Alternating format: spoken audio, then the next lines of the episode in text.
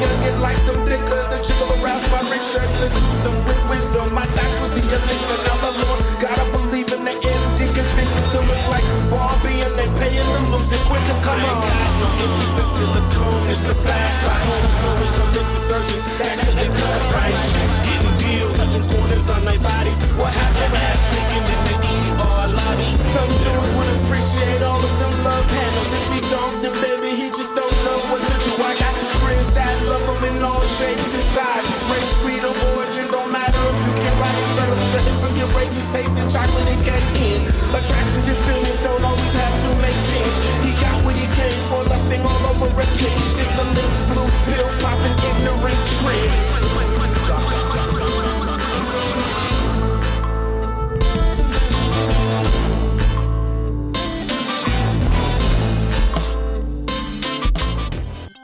La 17e édition de Mutech se tiendra du 1er au 5 juin et mettra en vedette plus de 100 artistes originaires de 20 pays, dont Function, Dasha Rush, Barak, Aisha Devi, Tim Maker, Francesco Tristano et Jérémy Gara. Performances musicales et audiovisuelles au Musée d'art contemporain de Montréal, deux soirées club au Métropolis, une scène extérieure gratuite au quartier des spectacles et beaucoup plus. Cinq jours de découverte, d'échanges et d'expériences. Billets et infos sur mutech.org. Pour prendre un verre entre amis, rien de mieux que le bar Grenade au coin de la rue Ontario-Est et Champlain. Le bar Grenade, une brasserie orientale tendance et branchée dans Ville-Marie. Avec nourriture d'inspiration asiatique, c'est l'endroit idéal pour vos 5 à 7 qui se terminent aux petites heures du matin. De plus, venez assister une fois par mois aux soirées luttes de choc.ca. Sans oublier de venir nous voir aux soirées Full Moon Party thaïlandaise lors des soirs de pleine lune. À quelques pas de la station Papineau, pour une ambiance explosive, le bar Grenade au 1603 rue Ontario-Est à Montréal. Vous écoutez Choc pour sortir des ondes.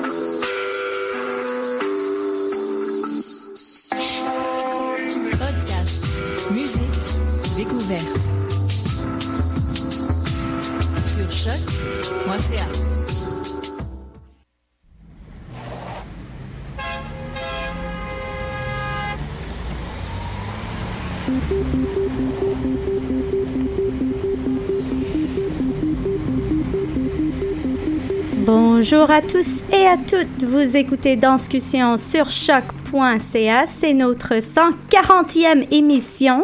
Merci, chers auditeurs, d'être avec nous. C'est notre 20e émission de la saison 5 et nous sommes le 24 mai. C'est l'été dehors. C'est l'été dans le studio aussi.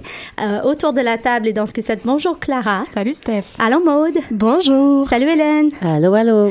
Et euh, Stéphanie qui nous Stéphanie. parle. Voilà. Donc, euh, une grande émission qui s'annonce, euh, une troisième partie où on recevra Katia Montagnac, directrice artistique de Pluton Acte 2, qui sera présentée au FTA prochainement, et Sarah Delavar, répétitrice dans le projet Médiation culturelle qui était présenté dernièrement au mois d'avril et si on dansait, en collaboration avec Circuit S, Centre chorégraphique. Deuxième partie, si je retourne dans le temps en arrière, Amy Blackmore, euh, notre chère euh, amie et fidèle à danscussion.ca, à danscussion.com, directrice générale du Fringe, mais tournons d'abord vers nos premiers invités, les chers monsieur, donc Howard Richard, bonjour. Bonjour. Tu es directeur de création à l'École nationale de cirque. Oui. Et puis Kyle Craigle, Allô? euh, interprète, mais circassien, en fait, euh, finissant aussi C'est ça? à l'école. Merci d'être avec nous. Ah, bienvenue pour l'invitation. Oui, ben donc euh, il y a deux beaux spectacles qui, qui s'annoncent comme tous les ans pour le- l'École nationale de cirque. Euh, tu pourrais peut-être nous en parler un petit peu de ce qui s'en vient, Howard. Ça s'appelle Demain et Colibri. Et comment ça fonctionne pour ceux qui connaissent pas à l'École nationale de cirque? Mais voilà, nous autres à l'école, euh, dans ces années ici, on a des spectacles, des finissants. Comme cette année, il y a f- 26 finissants, 26 projets.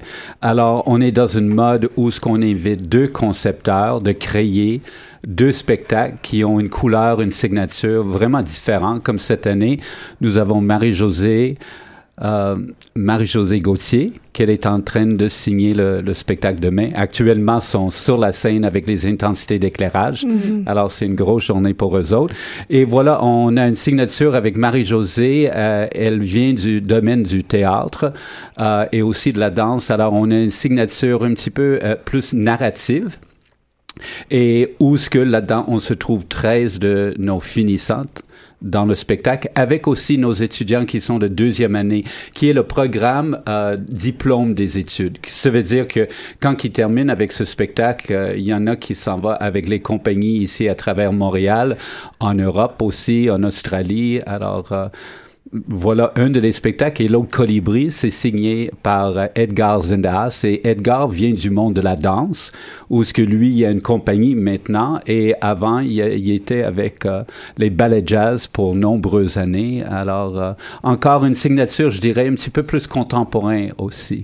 Super. Et Kyle, euh, dans quel spectacle est-ce qu'on peut te retrouver? Moi, je suis dans le spectacle Colibri avec Edgar. OK. Et peux-tu nous en parler un petit peu plus de la couleur de ce spectacle, de ce que vous vivez ou le, le voyage? Oui, que- bien sûr. Mais traversez? comme dit notre metteur en scène, Edgar, c'est un point de rencontre de beaucoup d'inspiration. Puis quand je parle d'inspiration, ça peut être des photos, ça peut être de la musique, ça peut être n'importe quoi. Puis quand, dès qu'il y a comme une petite, petite, petite inspiration, il nous la partage. Donc, ouais. euh, Quelle est ta spécialité à toi, Kyle? euh, c'est des équilibres sur les mains puis la contorsion. En, en effet, c'est une chose qui me fascine toujours avec le cirque et le fait que vous avez tous des spécialités tellement différentes. Euh, vous apportez vraiment tous quelque chose de complètement original au projet. Alors, comment est-ce que on crée un spectacle qui a une cohérence, qui amène tous ces univers ensemble pour laisser la place à chaque interprète d'avoir euh, son, son moment, mais en même temps en avoir un, un spectacle qui a, comme vous disiez, peut-être une narrative ou un concept qui va à travers?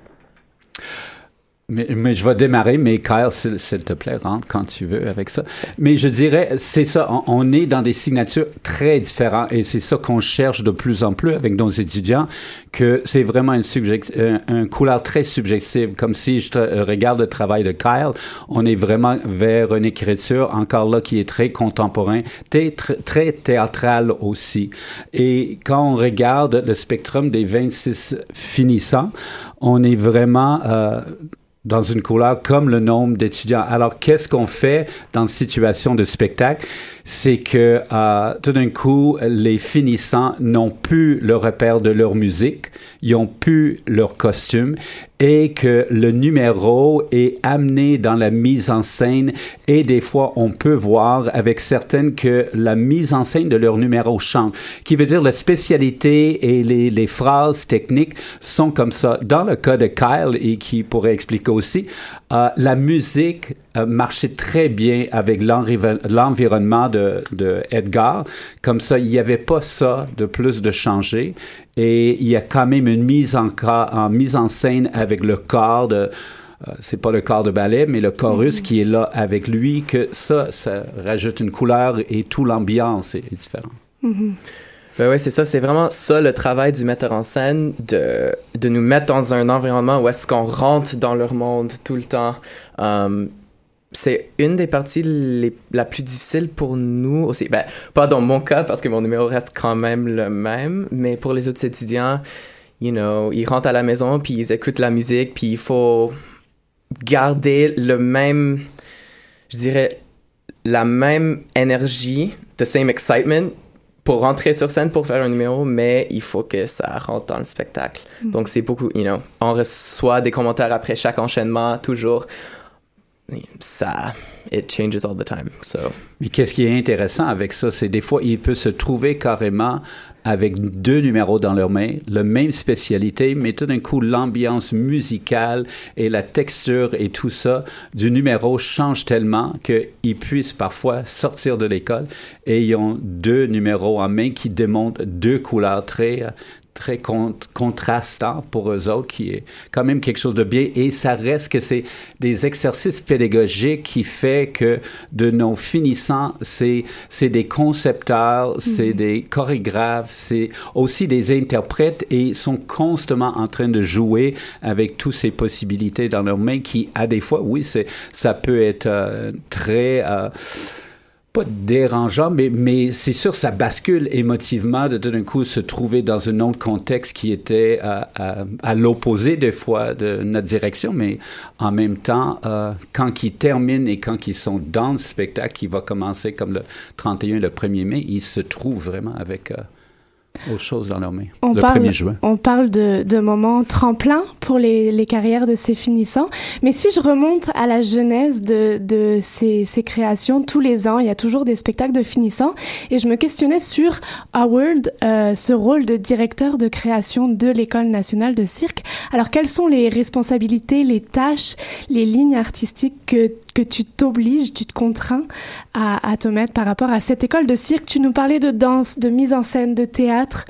Quelles sont les lignes euh, d'un directeur de création à l'École nationale de cirque? Je dirais, si, si je regarde ça d'une façon très comme basic et ça, premier contact, c'est vraiment avec les étudiants. C'est vraiment de, à chaque année, les étudiants, après les auditions, les étudiants qui arrivent, c'est vraiment de créer un contact, de voir et de les encadrer à travers trois, quatre ans de formation, de vraiment les, les alimenter, les nourrir, les placer dans une situation qui se sent secure aussi parce que il y a le rôle d'interprète, d'artiste, c'est une école d'art et on essaie, on essaie de les amener à être capables de rentrer dans leur matière émotive, psychologique, artistique, qui est vraiment à chacun d'eux autres quelque chose de très personnel. Alors, euh, euh, nous avons des, gens qui peuvent arriver du monde du sport, du monde du théâtre et danse, et ça, et c'est pas tout le monde qui sont euh, même niveau et même réception par rapport à l'artistique, et, et, des fois, c'est vraiment un, un travail pour les, les ramener en contact avec l'artiste en eux parce que si je prends un exemple de sport, mais le, dans le sport, mais il y a une action très euh, très sec d'arriver vers un but final qui est pas amené par l'artiste et ça, d'arriver et que d'un coup on demande à eux autres leur opinion, leur regard sur quelque chose. Alors c'est très subjectif là. Et à un autre niveau, mais j'ai une équipe de 12 conseillers artistiques où ce que je travaille étroitement avec eux autres qui viennent du monde de la danse, du monde du cirque, du monde de théâtre, du monde d'art visuel et que avec les étudiants qui encore là, ils ont des profils dif différents, des énergies différentes et c'est de comment euh, créer des gens de mariage et que à travers ces trois quatre ans sont capables de plonger le plus loin artistiquement, techniquement dans un numéro et c'est ça d'arriver avec une signature qui est très singulier euh, mm -hmm. et qui est très important que quand ils quittent l'école, ils ont ça. C'est euh, si on veut, il y, a, il y, a, un côté, sont un produit et sont en train de se vendre et on peut pas s'empêcher de ça et qu'est-ce qu'ils ont dans leurs mains avec leur propre numéro, c'est quelque chose qui, qui est très identifiable à eux autres. Comme si, tu, si vous venez au spectacle de regarder le nombre de, le numéro de Kyle, c'est une signature qui est, qui est très spécifique et techniquement et artistiquement, il est demandé le plus haut de lui. C'est aussi une énergie que lui cherchait, mais euh, on le voit euh, au maximum de qu'est-ce qui peut être à l'intérieur de l'école, mais bien sûr, en quittant l'école et dépendant s'il va travailler avec euh, des metteurs en scène, des chorégraphes et ça, ça, ça va changer, mm -hmm. mais il est, il est prêt en tant qu'artiste de répondre s'il est demandé de créer ou d'être interprété ça, il est capable de changer. Alors. Tu viens de nous nommer les, les spécificités de, de l'École nationale de, de, cirque. Et si on regarde plus largement, euh, savez-vous me dire s'il y en a, quelles seraient les, les spécificités du cirque à Montréal? Qu'est-ce qui fait qu'il est, qu brille autant à l'international? Euh, Si moi je regarde à, à l'École nationale de cirque, parce que c'est là vraiment que j'ai... Euh, plus un travail qui est, carrément physique est là. Il y a quand même la technique qui, qui est très en, demande. Alors, les étudiants sont encadrés de pas juste créer une technique et voilà, c'est des exercices un après l'autre et, et de monter, mais c'est aussi de voir comment avec cette technique et qui peut donner une certaine liberté. Et euh, faut pas oublier le cirque, le risque est là. Le risque est là que parfois, oui, on peut regarder euh, Edward Locke avec euh, quand Louise Le Cavalier était là. Il y a, il y a une proposition des fois qui est un, une technique physique qui est très dépassée, mais mais dans, dans le cirque, c'est toujours là. Il y, a, il y, a, toujours ce facteur de risque que les gens attendent et aussi que les élèves aussi essayent d'amener. C'est faut pas oublier, les artistes, ces, ces, étudiants de cirque sont là pour quatre ans. Ils travaillent sur un numéro qui peut être de 5 à 8 minutes. Et ce 5 à 8 minutes, c'est consacré seulement sur un numéro. Alors, il n'est pas dans une signature d'un spectacle de une heure et demie. Il alors, et jour après jour, après jour, après jour. Alors, je dirais que ça, c'est une chose que je sens par rapport à des collègues que je connais en Europe. Et ça, que les gens, quand ils parlent de Montréal, ce côté technique et artistique est, est toujours là. Mm-hmm. Kyle, euh, ça m'intéresse parce qu'il y, y, a le cliché, le stéréotype, le vieux commentaire qu'on entend souvent en anglais, euh, I'm gonna run away and join the circus. Alors, euh, toi, si t'allais te sauver et faire autre chose, ça serait quoi? Autre chose dans la vie, tu ouais, vois, ou est-ce lieu... que t'es, t'es déjà t'es prêt à te sauver puis faire du cirque puis c'est tout? T'étais convaincu euh, dès le départ que c'est du cirque que tu veux faire? Ouais, ouais, ben quand j'avais 9 ans, j'ai dit à mes parents que j'allais travailler pour le Cirque du Soleil un jour. Puis, I mean, après ça, c'était parti. Like, pour de vrai, je I, yeah, I follow that stereotype, run away with the circus, for sure. Mais justement, pour suivre la question de Clara, euh, cette école qui rayonne de partout, viens-tu d'ici? Et sinon, euh, ou si oui, comment t'as entendu parler de l'école pour t'entrer euh, où tu es maintenant? En fait, je viens du Texas, de Houston, ah. si vous connaissez la ville. Um, fait que j'ai commencé avec la gymnastique, puis j'ai toujours été intéressé par le Cirque du Soleil. Puis le Cirque du Soleil nous donne beaucoup, ben, supporte l'école beaucoup, beaucoup d'argent à chaque, à chaque année. Puis euh, un jour, ma mère était sur le site web de, du Cirque du Soleil, puis elle a trouvé l'école. Puis en 2008, j'ai commencé à faire les camps d'été à l'école éventuellement, je suis rentré dans le programme secondaire, puis maintenant, je finis mon deck cette année. Mmh, bravo. Belle histoire. On est, on est euh, le 31 mai, ouvre ses soirées, 1er juin, officiel. Euh, comment on se prépare, Kyle? Comment on se sent à une semaine de, de cette fin? Est-ce qu'on sait qu'on va se faire manger aussi par des, des futurs diffuseurs, des futurs acheteurs? Comment est-ce qu'on se sent? Euh, à l'approche de ce tremplin qui s'en va vers la suite. Je peux-tu répondre en anglais? Of course. Okay, pardon. well, um, a week before my graduation, there's a week before, really, three weeks before my graduation, there's a lot of emotions running through my head. Um, you know, just trying to stay focused and one, staying focused on the show and really cleaning up everything and always thinking about it and trying to make everything as great as possible, honestly. But apart from the show, I re- the way that I look at it, I just put my head to the ground and I focus on what I need to do and oh, uh, I think my sounds explain exactly how I feel because it's a mix of being nervous because I want to show people what I've the fruit of my work that I've worked on for you know this entire year, my number, but at the same time, you know, it's representing the school, representing myself. Mm-hmm. My last hurrah for school, like staying connected, but starting to push myself away to prepare myself for that last mm-hmm. day. I don't know if I'm ready. C'est assez passionnant de, de, de t'entendre là. On sent une vulnérabilité et en même temps, quand on assiste au show, on sent tellement une force de ces artistes et de ces futurs professionnels euh, qui sont déjà pré-professionnels. Mm-hmm. Euh, donc, on, on, vous nous donnez rendez-vous euh, pour assister à Demain ou Colibri au choix du 31 mai au 12 juin. On choisit sa soirée et il me semble que le dernier, le dimanche, on peut assister aux deux dans la même Exactement. journée à 14h ou à 17h. Oui, oui, Donc oui. ça pourrait être un beau rendez-vous pour se faire les deux dans la même journée. On vous remercie infiniment d'être euh, venu à l'émission Discussion. Vous revenez quand vous souhaitez pour nous parler de vos, vos projets futurs, les prochains projets de l'École nationale du cirque, avec plaisir. Merci beaucoup. Et merci à vous. Nous, on se quitte avec une petite page musicale pour se retrouver avec Amy Blakemore et on parle du festival Saint-Ambroise Fringe de Montréal. Vous écoutez Discussion sur choc.ca. Thank you.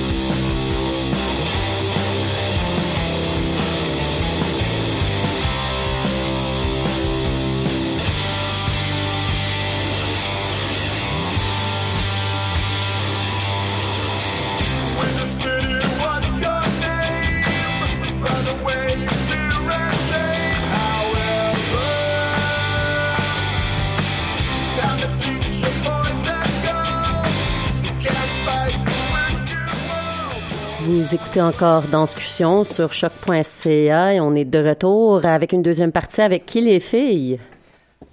On est de retour avec Amy Blakemore, directrice. Alors là, aujourd'hui, elle est directrice générale et artistique du Festival Saint-Ambroise Fringe de Montréal. Bonjour Amy. Bonjour, ça va bien tout le monde? On se Ah, la- bonjour, ça va bien, ça va bien, on est très heureuse de te recevoir. Alors effectivement, tu portes toutes les casquettes euh, à Montréal, mais là, on te reçoit dans ce sens-là. Et alors, tu es euh, à la tête de ce festival qui traverse le temps, puisque du 30 mai au 19 juin, tu es à la tête du 26e festival French. Bravo, Merci. Amy, de tenir. Nous, on te reçoit tous les ans et on est ravis de, de continuer à être là. Et on est partenaire média pour une nouvelle année euh, du festival. Alors, peut-être qu'on peut déjà se refaire un petit aperçu de, de ce festival. Euh, quelle est la, la particularité du festival? On aime toujours l'entendre de ta bouche. Ah, ben merci. ben, tu sais quoi, c'est... Je vais dire un peu l'historique aujourd'hui. Je trouve que je ne l'explique pas assez.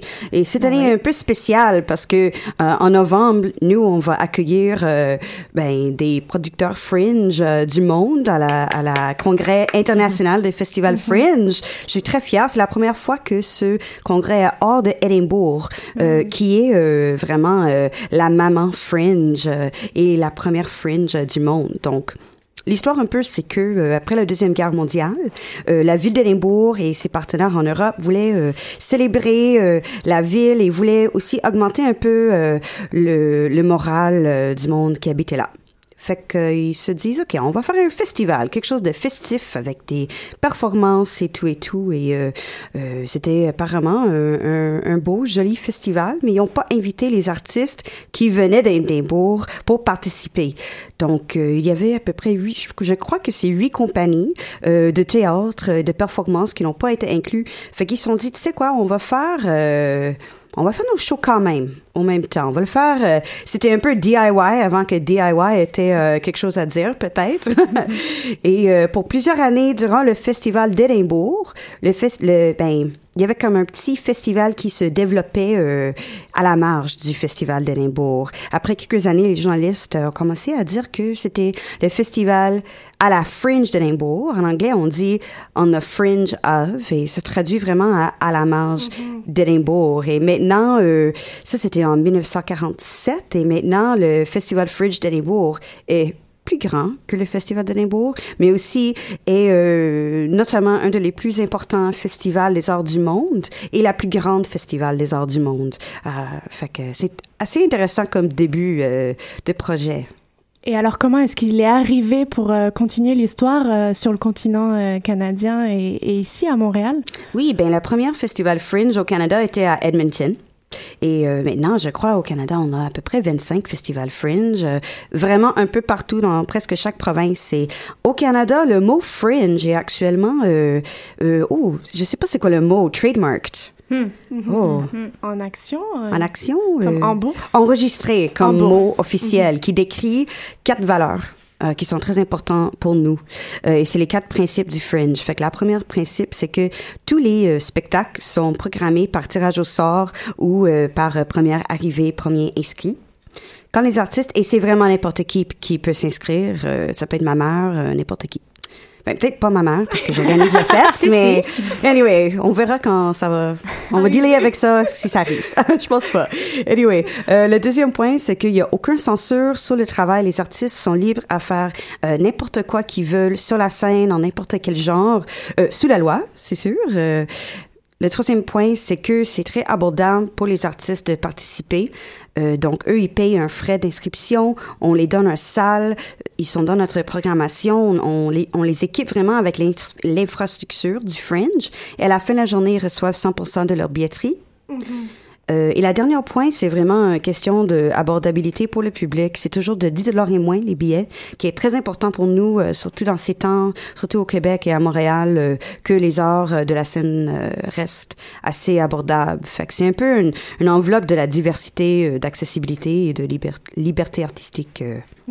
En effet, c'est ça qui m'intéresse aussi parce que, veux, veux pas, la danse à Montréal est très présente et je trouve que à Montréal, tant- si on compare à d'autres fringes euh, au Canada, il y a toujours une belle représentation de la danse. Est-ce que ça vient du fait que, que vous-même, vous êtes chorégraphe? Est-ce que ça fait, vient du fait que notre milieu aime beaucoup la danse? Ou est-ce que c'est vraiment le tirage au sort? Est-ce qu'il y a un quota pour la danse? Comment est-ce que ça fonctionne? Ici, on n'a pas un quota pour la danse. On a au lieu des quotas pour euh, de, de langage et de où le monde y vienne. Donc, 15 du festival, c'est des compagnies canadiennes hors Québec, 15 de l'international et 35 québécois francophones, 35 québécois anglophones. Et on s'entend, il y a un, un gros mélange entre les deux, vu que c'est Montréal. Mais je crois que le fait qu'il y a beaucoup de danse, c'est aussi, surtout, les festivals fringe sont souvent en réflexion de leur ville, de où ils s'installent. Donc à Montréal, you know, euh, je dis toujours choreographers are a dime a dozen, des fois. Il y a tellement d'écoles, il y a tellement de support pour la danse ici, euh, non seulement dans les institutions, mais aussi juste avec le public. Euh, Le monde veut voir la danse. Et aussi, vu que c'est un, un médium d'art où langage euh, n'est pas nécessairement si important, je pense que aussi c'est pour ça qu'on voit euh, de plus en plus ici. Surtout plus que d'autres festivals fringe au Canada. À Montréal, c'est vraiment the dance fringe. Et alors, cette année, euh, à quel point est-ce que la danse est représentée? On, on est dans discussion quand même, on entend parler de ça. Puis on dirait que depuis toutes les années qu'on te reçoit, les chiffres augmentent. On en est où pour 2016? Mais c'est un peu bizarre comme histoire cette année. Parce que, comme si, know, j'ai mon programme ouvert avant de moi et sur page 5, on a comme un gros index avec tous les spectacles. Et cette année, on a seulement à peu près, ben, cinq spectacles qui se identifient spécifiquement comme danse. Et au, au début, j'étais un peu déçue parce que dans les années antérieures, euh, you know, c'est vrai que ça a augmenté de plus en plus, mais on voit que c'est parce que nos artistes ne savent plus même comment euh, mettre un label sur qu'est-ce qu'ils font.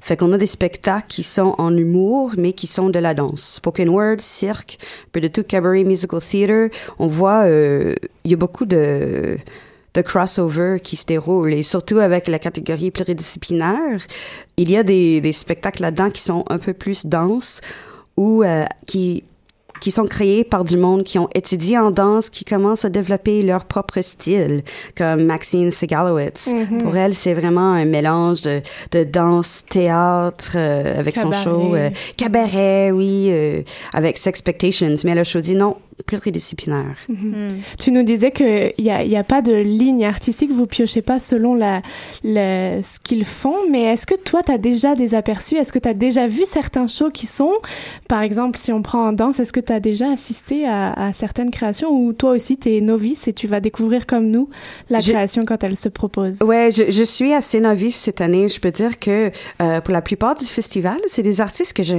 que je ne connais vraiment pas cette année.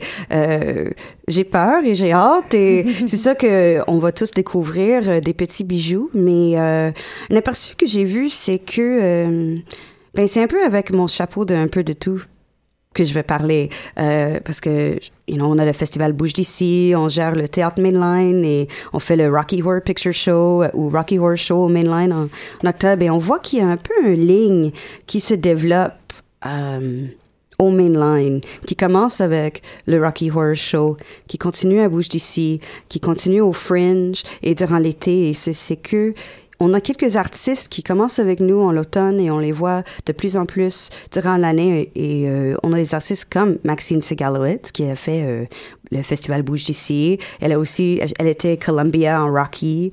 Il y a aussi euh, Jessica Ray qui a aussi fait un show au festival cette année. Euh, son compagnie c'est Grit and Gusto. Euh, il y a quelque chose là qui qui se développe et j'ai hâte à voir. Mais le, honnêtement, le trend cette année, malheureusement, c'est pas seulement la danse, c'est les marionnettes. Ah, yes. Qui est fun quand même. C'est différent. C'est un autre art du corps. Et il y a aussi tout. Ce qui est génial au, French, c'est que tu prends la ville, mais c'est aussi toutes les activités qui arrivent à côté. Alors, on parle de conférences, on parle de déjeuner communautaire, d'éco-carnaval.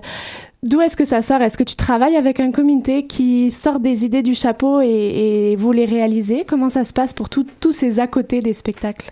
Ben, on trouve que surtout les audiences fringe et les artistes fringe, euh, comme je disais avant, c'est c'est vraiment un festival qui était fondé sur des valeurs, les valeurs de diversité, accessibilité et libération euh, euh, art- artistique. Et fait qu'on s'est dit pourquoi pas mettre ensemble plusieurs événements qui se des fois se déroulent durant l'année où notre communauté y vont parce que eux ils partagent les mêmes valeurs. C'est sûr que leurs principes sont un peu différents, mais euh, c'est surtout euh, un amour pour la diversité euh, qu'on essaie de, de rassembler. Mhm. Il y a également euh, beaucoup de théâtres qui se prêtent au festival. Je ne sais pas si cette année il y a des nouveaux ou pourrais-tu nous en parler aussi de ceux qui depuis longtemps vous soutiennent? Parce que justement c'est pas uniquement au mainline ce festival. Oh non, on C'est a- impossible. c'est impossible, c'est sûr. C'est trop chaud au mainline pour tous les shows. non, euh, ben cette année on a une euh, une onzaine de salles euh, principes qui sont nos salles principes euh, du Fringe. Mais les grosses nouvelles cette année, c'est qu'on est à l'École nationale du théâtre pour la première fois depuis très, très longtemps. Oui, oui, j'ai très hâte. Euh, c'est une très belle salle. Et aussi, uniquement, on ouvre une deuxième... OK. Je vais reculer parce que euh, on a un, un tente à bière qui est le parc Fringe. On a beaucoup d'événements euh, euh, sur le coin de Rachel et Saint-Laurent, mais on ouvre aussi une deuxième place qui s'appelle La Ruche, The Hive, à NTS, ou École nationale euh, du théâtre. Euh, Et ce serait euh, un espace un peu plus calme pour juste prendre un verre, jaser du fringe buzz, euh, parler avec des bénévoles euh, avant ou après un show. euh, et euh, j'ai très hâte pour voir comment ça, ça va développer. Mais on est aussi, on revient encore au mai. Le mai, c'est sont tellement formidables avec nous depuis plusieurs années. La Chapelle, Petit Campus, euh, oh, ouais, beaucoup. Mm. Et t'arrêtes pas avec euh, la créativité de, de chercher différents espaces et euh, relooker le fringe. Peux-tu nous dire brièvement, même si ça parle pas de danse, de la galerie mainline? Oh oui, j'aime ça, la galerie Mainline. c'est notre tout nouvel espace qu'on vient d'ouvrir cette année. Euh, c'est euh, le 390... Tu sais quoi, ce que je dis souvent, c'est c'est entre Schwartz et Cocorico sur Saint-Laurent. Tout le monde les connaît, donc. euh, et euh, c'est un peu euh, un galerie d'art avec l'esprit du fringe. On est très ouvert à tous. Euh, c'est très abordable euh, pour louer comme espace. Durant le festival, on va avoir notre galerie fringe avec une centaine d'artistes qui vont exposer euh, une pièce chaque pour la première semaine. Et la dernière semaine du festival, on fait une collaboration avec le festival mural pour la première fois. Donc, euh, oui, ça va être hallucinant et c'est intéressant. C'est des petits sketchs qui vont monter et c'est les, les premiers sketchs de les grandes pièces qu'on va voir partout dans le plateau. Alors, c'est vraiment, on voit qu'il y a beaucoup d'activités, euh, que c'est un festival euh, à craquer. Mais en même temps, c'est un festival qui reste un petit peu underground. De plus en plus, on entend parler du fringe, mais certainement, il y a beaucoup d'auditeurs que c'est la première fois euh, qui entendent parler de ça, même si ça fait 26 ans. Alors, si euh, tu voulais convaincre euh, quelqu'un qui avait jamais assisté au fringe de plonger, d'embarquer dans cet univers-là, qu'est-ce, quel conseil tu lui la donnerais? Ce que je dis souvent, surtout cette année, c'est juste viens jouer. Viens jouer au Fringe.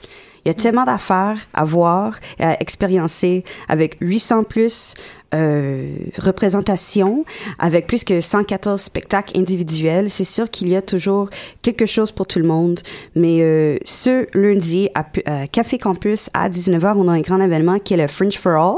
Et c'est là où euh, chaque compagnie locale vont montrer un petit deux minutes pour essayer de convaincre le monde à venir euh, voir leur show. Par contre, on a aussi un autre événement que euh, a été baptisé l'année passée. C'était For the Love of Dance que Bouge d'ici organise. Euh, C'est un peu un cabaret à qui euh, c'est l'idée de rassembler plusieurs euh, genres de danse ensemble. On a des écoles euh, professionnelles qu'on invite, mais aussi recreational. Et euh, mais c'est c'est aussi un peu devenu le le Fringe for All pour la danse au Fringe. Mm. Fait qu'on invite euh, tous les compagnies de danse au Fringe d'y participer aussi. Euh, et c'est un peu euh, le, le underground dance community ou la je parle en fringlish aujourd'hui, excuse-moi, mais c'est un peu le, le underground, oh, je le fais encore, euh, communauté fringe de danse qui se rassemble pour cet événement aux Galeries Mainline. Alors, il faut se procurer ce super journal programme. Oui. Euh, il est orange, il flash partout. Sur Saint-Laurent, il y a les affiches un peu partout. Il faut aller le chercher. Tout se retrouve répertorié là-dedans. Euh, hashtag Fringe Buzz. Je pense que c'est super important pour vous de d'être référencé sur les réseaux sociaux. Alors, on n'hésite pas à hashtaguer aujourd'hui. Nous, on va le faire aussi. Yes. On parle du 30 mai au 19 juin. Euh, on se retrouve, nous, dans une semaine pour commencer à recevoir les artistes qui se présenteront euh, dans cette programmation. Merci. Ah. Pour jouer. Ben, Pour merci jouer. à vous. Je suis très fière de notre partenariat. C'est, c'est, Nous c'est- aussi, on est bien heureuse. Merci Amy. On se requitte avec une petite page musicale pour se retrouver une troisième partie où là on entre dans l'intergénérationnel. Vous écoutez Danscussion sur choc.ca.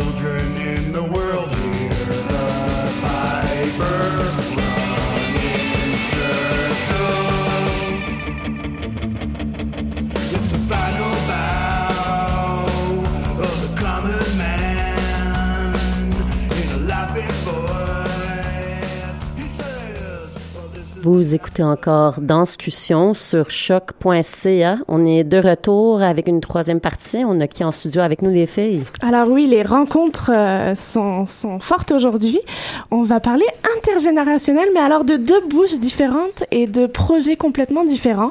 Et on reçoit Katia Montaignac. Bonjour Katia. Bonjour. Merci d'être avec nous. Super. Dernière minute, tu es présente. Alors Katia, tu es... euh, Parmi tous tes chapeaux, directrice artistique de Pluton Acte 2 qui sera présentée en fin, dès la fin de semaine euh, au FTA 2016. Et voilà. Alors, on va revenir sur ce que ce, ce beau projet qui, est une suite. Et Sarah Delava. Bonjour, Sarah. Bonjour. Alors, merci d'être là aujourd'hui, répétitrice du projet euh, de Cir- euh, en partenariat avec Circuit Est et Danse Carpe Diem et Emmanuel Joute. Et si on dansait, qui a eu lieu, qui a eu une représentation publique le 30 avril dernier. Et alors, on parle d'intergénérationnel, mais d'une autre façon. C'est ça? C'est ça. voilà. J'aimais juste l'idée de, de vous faire, euh, de vous avoir côte à côte pour ces projets. Alors peut-être qu'on ouvre avec Katia. Pluton Acte 2, qu'est-ce que ce beau projet? Alors ce projet, c'est la suite euh, logique. En fait, c'est notre projet Pluton qui se perpétue. On avait euh, le projet de quatre euh, opus, en fait, qui... quatre opus chorégraphiques on a invité des jeunes chorégraphes à travailler avec des danseurs seniors qui sont pour certains à la retraite, d'autres encore en activité, mais ayant un, un âge avancé. Et donc on avait fait le premier, euh, la première mouture avec euh, quatre euh, créations et il se trouve que deux de ces créations-là avaient été reportées pour des raisons diverses. Alors on en a profité pour ajouter deux nouveaux chorégraphes et, et faire un deuxième programme de quatre opus. Donc au total on en a huit. Et on parle de chapeauté par la deuxième porte à gauche. Exactement. Au mandat très unique. Oui, atypique et euh, unique. On est fiers de ça. Peux-tu nous, peux nous dévoiler déjà ces, ces deux différences euh, qui seront présentées au FTA qui n'étaient pas vues à, à l'Agora de la danse lorsque c'était présenté avec Densité? Oui, tout à fait. Ben, il y a un solo de Paul-André Fortier chorégraphié par euh, Frédéric Gravel. Euh, une pièce de Mélanie Demers euh, qui met en scène Marc Boivin et Linda Rabin, qui sont ses deux mentors.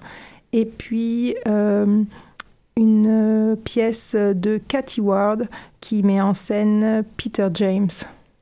Pour aller rencontrer euh, la, le solo de Louise Bédard fait par Catherine Godet. Exactement, Et euh, qui sera en reprise. le, le deuxième, euh, la deuxième suite. C'est tout? C'est le, C'est tout. le seul. Ça fait quatre. Ça fait quatre.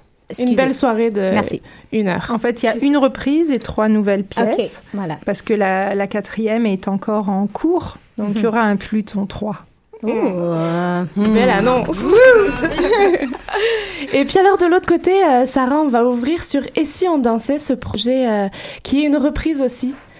En fait, le était effectivement une reprise de la pièce de 5 humeurs euh, chorégraphiée par Emmanuel Jout, avec euh, en fait son désir à la base, c'était vraiment d'aller à la rencontre de ses aînés, donc c'est-à-dire des personnes qui ont euh, un plus grand bagage de vie que le sien. Et puis finalement, chemin faisant, oui, on a gardé la musique, mais finalement le, le propos, la, la base du terreau euh, de danse qu'on a travaillé, c'est plus à partir de mes préoccupations et de ses préoccupations actuelles, davantage que de reprendre 5 humeurs. Donc c'est plutôt la musique de Vivaldi qui est restée. Euh, par contre, euh, le propos corporel et surtout la, disposition spatiale avec une grande proximité entre les danseurs et les spectateurs a été comme ça. Donc vraiment d'aller à la rencontre, autant lui ou moi, des, des aînés, entre guillemets. Maintenant, je sais même plus si on peut vraiment dire ça. Donc c'était des personnes, on avait 10, 19 personnes de plus de 55 ans, il y avait deux jeunes adultes et deux adolescentes. Donc c'est vraiment un groupe intergénérationnel euh, qui s'est découvert au cours de 12 euh, séances, de 12 ateliers en fait, euh, qui se déroulaient les samedis matins à Circuit Est. C'est un projet qui a eu et chacun son tour hein, aujourd'hui. C'est un projet qui a eu lieu euh, sur plusieurs mois, de février à avril, il me semble. Euh, comment les participants euh, sont arrivés jusqu'à vous, en fait Comment ils se sont inscrits? Est-ce qu'ils se sont inscrits à, ce- à ce projet et pourquoi? Et, et puis après, tu peux nous raconter un petit peu la- l'aventure euh, que vous avez partagée avec eux aussi. En fait, Circuit Est s'est occupé du recrutement. Avec Emmanuel, on a aussi été dans plusieurs... euh, euh, J'ai un blanc sur le nom. Plusieurs... J'ai oublié le nom, comment on dit ça, mais des, des lieux, des maisons vraiment pour les personnes aînées. On a été donné quelques ateliers dans, dans ces lieux-là. Euh, malheureusement, il n'y a personne de ces ateliers de recrutement qui est vraiment venu participer au projet. Mais voilà, entre les différentes tentacules de Circuit Est et puis les, les gens qui sont au courant de ces activités, les gens qui lisent le devoir et qui voient apparaître euh, un petit article euh, pour les personnes de 65 ans. Alors tous ceux qui avaient en eux ce désir de danser sont venus. Donc euh, voilà comment c'est arrivé. C'est assez magnifique euh, de, de sentir l'énergie autant de toi et Katia et Sarah. Mais hum, vous êtes toutes les deux à deux façons différentes accompagnatrices de ce genre de projet de- d'intergénérationnel, de transmission, on imagine aussi. Comment est-ce que vous accompagnez? Que- Quels sont vos intérêts personnels de vous investir dans ce genre de projet? Katia? Alors, moi, je pense que mon le moteur euh, de cette démarche, c'est euh, mon désir de spectatrice, je pense. Je suis Mhm. euh, très spectatrice de danse, je vois beaucoup de choses et euh, j'avais envie de voir euh, nos, nos seniors de la danse, là, si on peut Mhm. les appeler comme ça, danser dans des esthétiques euh, euh, auxquelles je ne les avais pas, dans lesquelles je ne les, on ne les imaginerait pas. Alors ça, ça m'intéressait et d'une même manière, ça m'intéresse de voir aussi des jeunes chorégraphes actuels, euh, on va dire, euh, pour certains un peu à la mode, euh, branchés, les trucs qui se font aujourd'hui en danse contemporaine, se confronter à des corps plus âgés, avec peut-être certaines limites, etc.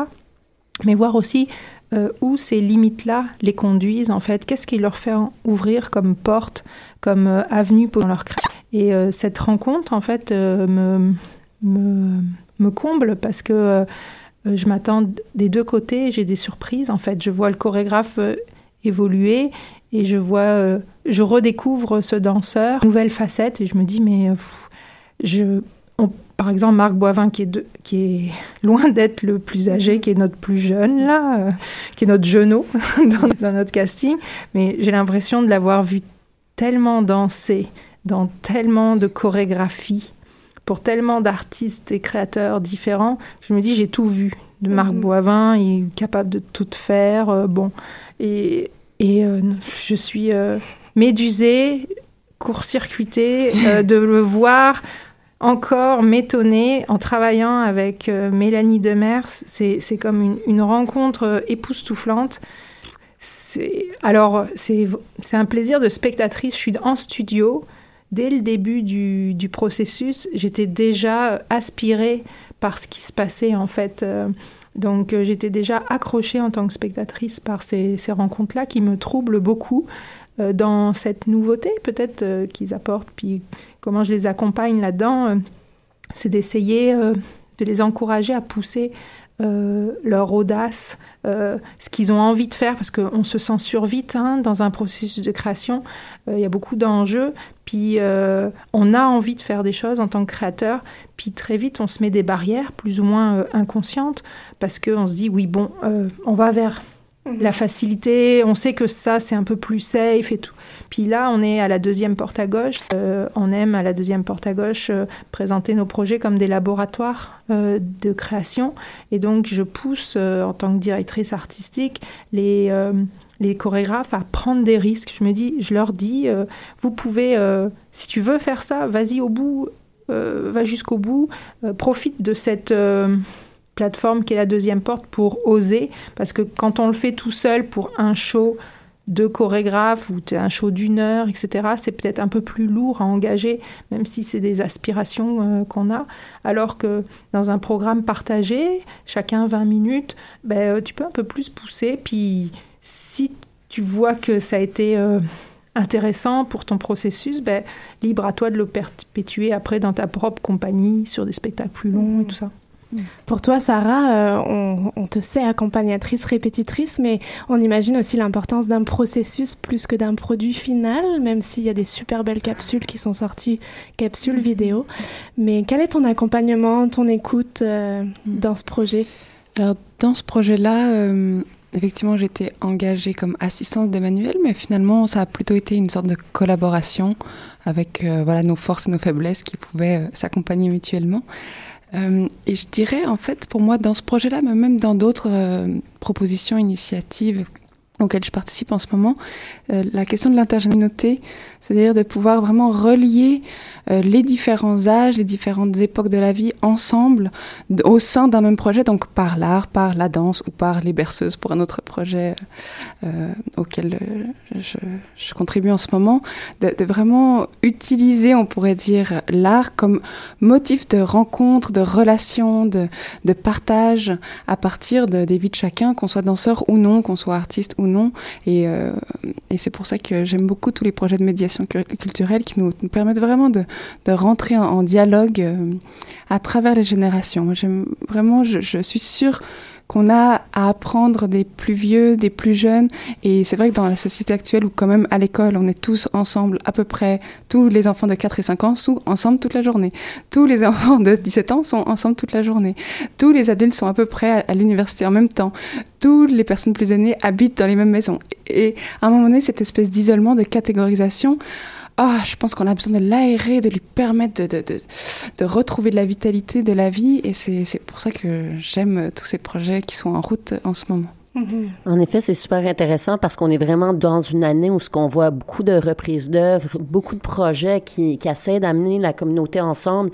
E-, est-ce que vous pensez que c'est un besoin actuel? Est-ce que c'est parce qu'on est rendu que on est prêt à, soutenir notre patrimoine, mais aussi laisser une place au nouveau? Quelle est l'importance maintenant de faire ce travail?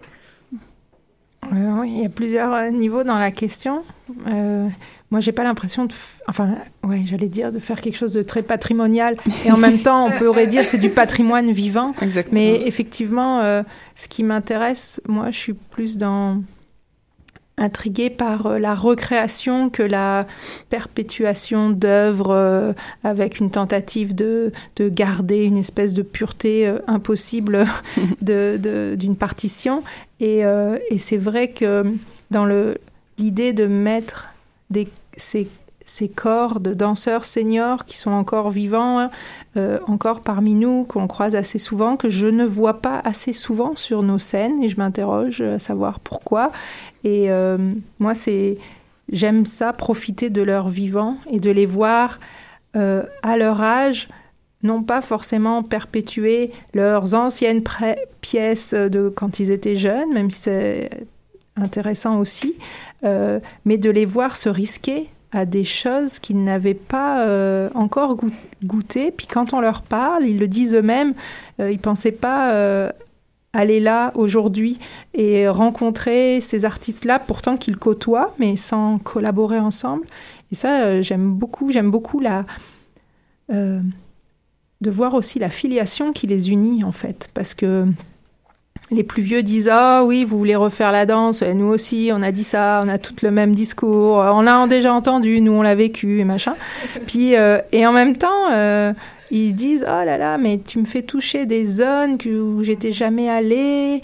Euh, je pensais pas enfin j'y serais pas allée de moi-même mais euh, qu'on me dirige là-dedans euh, je l'accepte et, ils sont extrêmement émus en fait de, de pouvoir toucher à ça en tant qu'interprète parce que pour la plupart, ils sont plus devenus chorégraphes en fait, euh, euh, et, c'est une autre dimension en fait de, la profession. Je pense à Ginette Laurin euh, qui, qui, redansait l'an dernier donc avec Daniel pour un, un, duo de Virginie Brunel, et c'était très épanouissant pour elle, très enrichissant et, et en même temps une certaine liberté.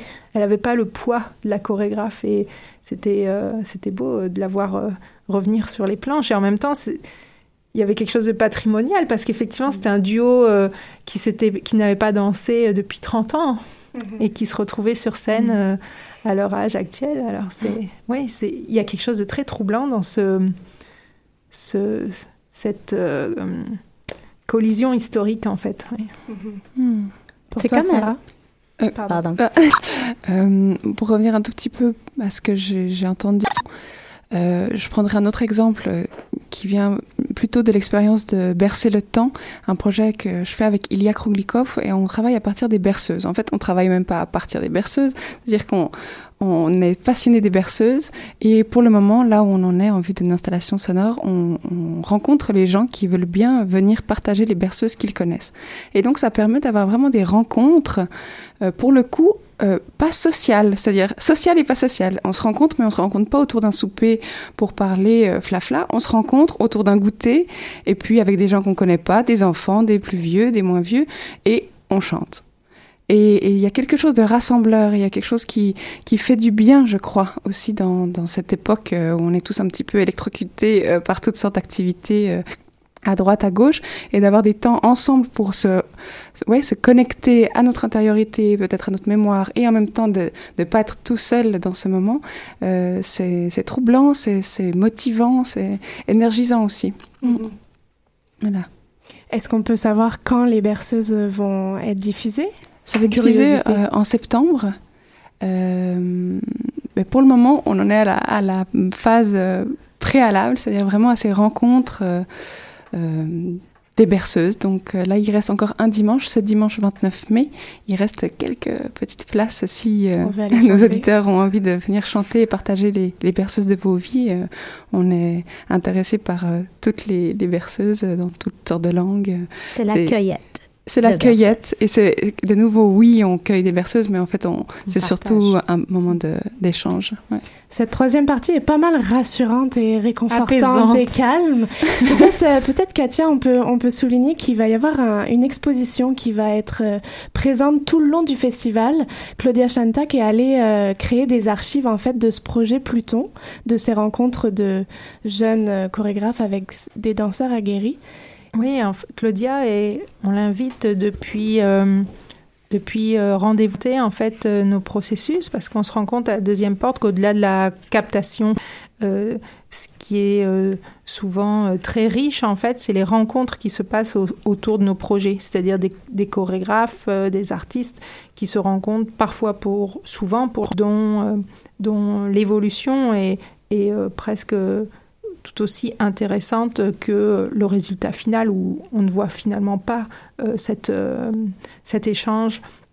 Euh, et quand on a commencé Pluton, j'ai senti en- aux premières répétitions que on vivait là quelque chose de parce que i- in- enfin inusité, c'est-à-dire que ça ne s'est pas fait, ça ne se refera peut-être pas, en tout cas pas avec ces personnes-là, etc.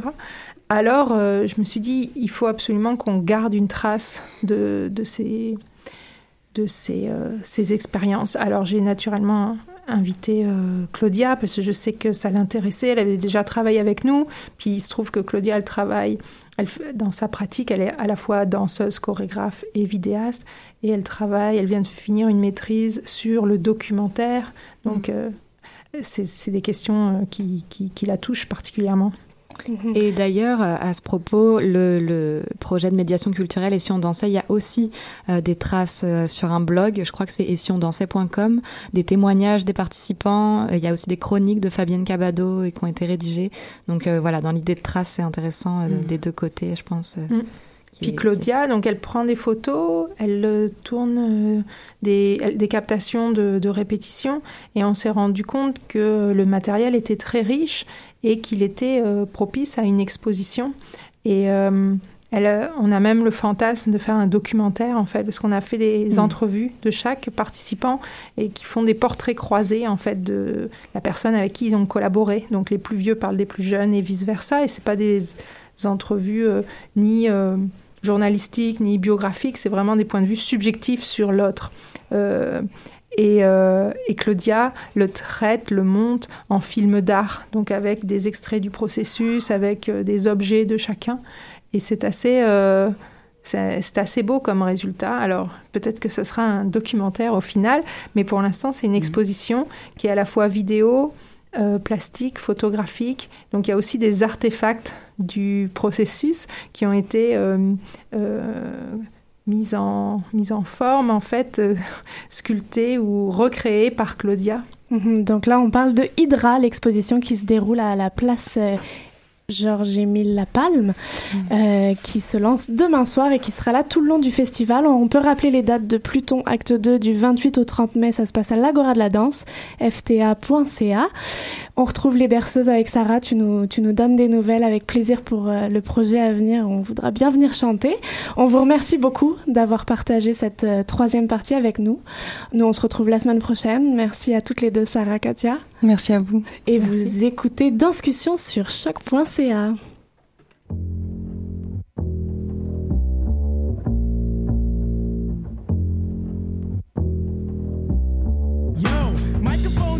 one, two. What is this? The five foot assassin with the roughneck business. I float like gravity, never had a cavity. Got more rhymes than the one that's got family. No need to sweat Arsenio to gain some type of fame. No shame in my game, cause I always be the same.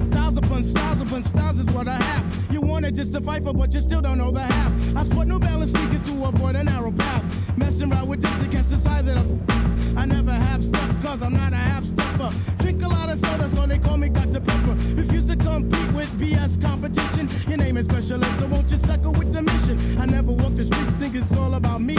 Even though deep in my heart, it really could be. I just try my best to like go all out. Some might even say you're shorty black, you're bugging. Uh, Zulu Last creation. Minds get flooded. Ejaculation, right on the two inch tape. The abstract poet incognito runs the cape, not the best, not the worst. And occasionally I curse to get my point across. So bust the floors as I go in between the grit and the dirt. Listen to the mission, listen, missions I do work. Um, as I crack the monotone, chilling up the jazz. So get your own smoking R&B, cause they try to dupe me or the best of the pack, but they can't do rap it's abstract, original. You can't get your own, and that's pitiful. I know I'd be the man if I cold yank the plug on R&B, but I can't, and that's bug.